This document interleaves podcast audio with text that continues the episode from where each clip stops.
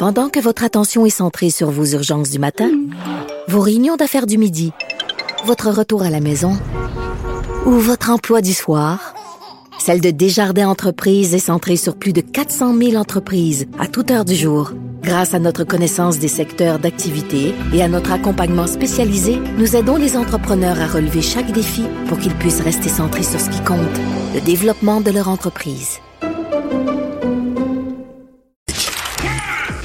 Mario Dumont et Vincent Dessureau. Le retour de Mario Dumont. Après l'avoir lu et regardé, il était temps de l'écouter. Cube Radio. Alors, on vous a parlé plutôt de cette euh, ces communications, un rapport, des textos qui euh, en disent un peu plus sur la relation qu'avait la fillette de Granby avec son école dans les dernières semaines avant son décès. On en parle tout de suite avec Yves Poirier. Bonjour Yves. Bonjour Mario. Euh, et, de l'information qui euh, commence à sortir, euh, quand on met tout ça bout à bout, ça nous donne un portrait, c'est-à-dire que ça, nous permet d'imaginer, au moins dans le volet scolaire, de quoi ont été faits les derniers les derniers mois de cette de cette petite fille. On a l'impression aujourd'hui, Mario, d'être encore tous, tout le monde encore plus responsable de la tragédie là, collectivement. Et puis parce qu'on apprend effectivement, ça, on le dévoilait hier à TVA d'une part, qu'il euh, y a un rapport, un diagnostic scolaire qui a été fait sur l'état de cette petite-là en classe, quelles étaient ses interactions avec les autres élèves. Et tout ce que les gens nous racontaient depuis un mois, Mario, en entrevue, partout, euh, à l'effet qu'elle fouillait dans les poubelles, qu'elle volait les lunchs, qu'elle fuguait, tout ça s'est confirmé. Donc, le personnel scolaire était bel et bien au courant de la situation très problématique euh, et probablement du milieu familial toxique. Malgré cela, je le rappelle, la petite fille est retournée chez elle, auprès de son père biologique et de sa belle-mère, parce que les parents ont refusé, Mario, tous les scénarios éducatifs possibles proposés par la commission scolaire qui voulait vraiment aider et mieux encadrer la petite fille. On proposait notamment une classe spécialisée. On proposait même d'envoyer des profs à domicile pour lui donner de l'enseignement à temps partiel. Ça a été refusé par les parents, du moins c'est ce que la commission scolaire nous dit depuis le début. Bref, on a euh, dû respecter le droit parental. La petite fille s'est retrouvée chez elle dans un milieu toxique où on pensait que les parents seraient en mesure de lui offrir une éducation à domicile. Plusieurs, encore aujourd'hui, soulèvent des doutes et le soulevaient à l'époque. Et là, ce qu'on apprend, c'est que la mère biologique euh, de la petite fille de 7 ans, qui en passant, je dois le préciser, n'a jamais eu la garde de l'enfant parce qu'elle avait divers problèmes personnels à l'époque, mais elle menace maintenant de poursuivre tous les intervenants dont la DPJ. Alors, elle a retenu les, services d'une avocate montréalaise qui s'appelle Valérie Assouline et le scénario de poursuivre au civil, notamment la DPJ, est fortement envisagé pour le moment du moins, Mario. Mhm. Euh, d'ailleurs, c'est une des curiosités de tout le dossier, c'est que cette femme-là, qui n'avait pas la garde de, la petite fille, euh, elle a quand même des enfants. On aurait pu penser, bon, c'est parce qu'elle a des problèmes, elle n'est pas capable de garder un enfant, mais elle en a deux. Elle en a deux, effectivement. La mère biologique a d'abord eu la petite fille de 7 ans, la petite martyre de Granby. Ensuite, elle a eu un autre garçon qui, lui, est en famille d'accueil. Elle a eu deux autres enfants et elle est enceinte d'un cinquième. Mais effectivement, elle a présentement donc un bébé dans son ventre, mais elle a aussi la garde de deux autres enfants.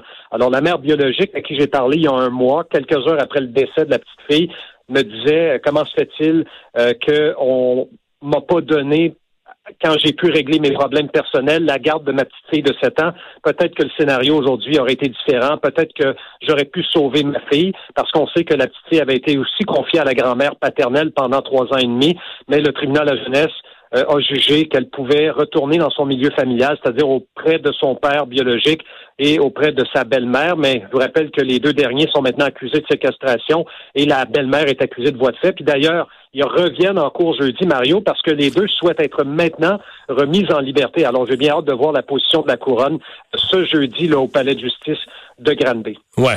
Et, là, on a cette, euh, un autre de nos collègues qui a obtenu ces échanges de, de messages textes hein, entre, euh, entre le père et un, on dit un représentant de l'école ou un employé de, de l'école ou à répétition là en décembre, en février, euh, on, annonce tout simplement qu'elle sera pas à l'école, euh, parfois pour une journée, parfois pour quelques jours, euh, en quelques mots. Après, elle n'a pas pris l'autobus, elle sera pas à l'école, qui, complète un peu le portrait de ces de ces nombreuses absences. Oui, oui, absolument. C'est euh, notre collègue euh, Jasmin à, TVA Sherbrooke, Jasmin Dumas, qui a réalisé une entrevue aujourd'hui avec la conductrice de l'autobus de transport adapté euh, qui transportait la petite fille matin et soir. Et puis cette femme-là, cette conductrice d'autobus-là, avait effectivement des échanges avec le père biologique. Elle nous a révélé donc que c'est le 19 mars dernier qu'elle a déposé la petite fille pour la dernière fois chez elle. Donc un mois et demi, Mario, avant le décès de la fillette. C'était son dernier transport, si tu veux, à la maison.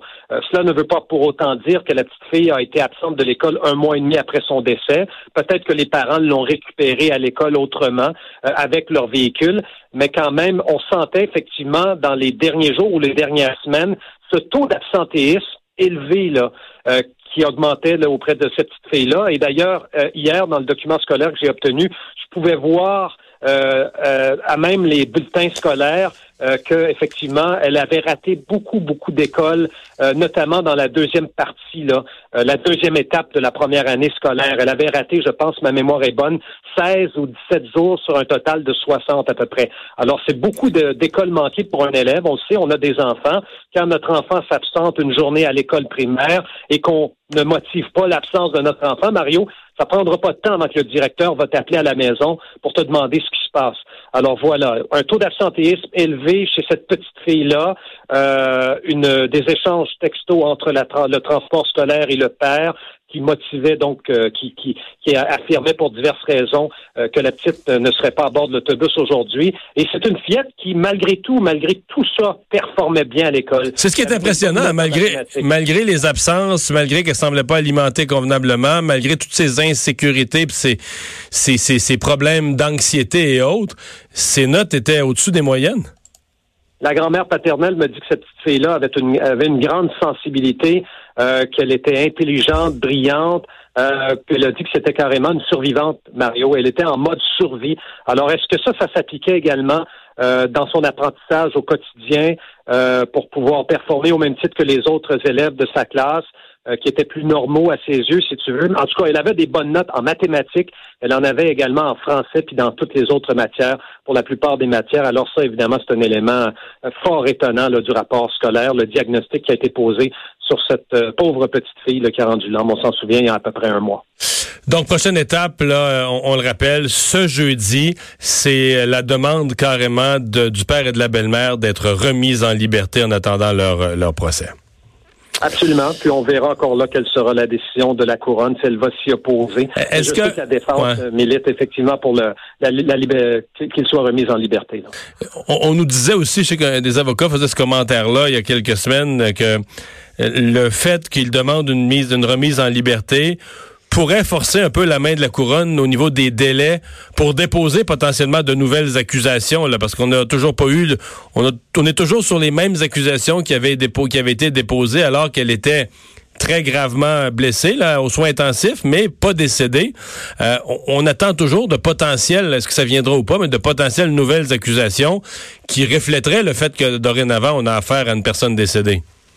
Il n'y a pas eu de mise à jour, effectivement, Mario. Ça, c'est confirmé parce que pas plus tard qu'hier, euh, la belle-mère était de retour dans le tribunal. Elle n'était pas, là physiquement, mais son avocate la représentait. Puis encore hier, dans le cadre de cette brève comparution au palais de justice de Granby, il n'y a pas eu de mise à jour euh, des accusations. Et comme vous dites, on ne sait pas s'il va y en avoir non plus, mais euh, il y a plusieurs citoyens qui se posent la question aujourd'hui pourquoi le père biologique ou la belle-mère n'ont pas été accusés d'homicide en lien avec cette affaire.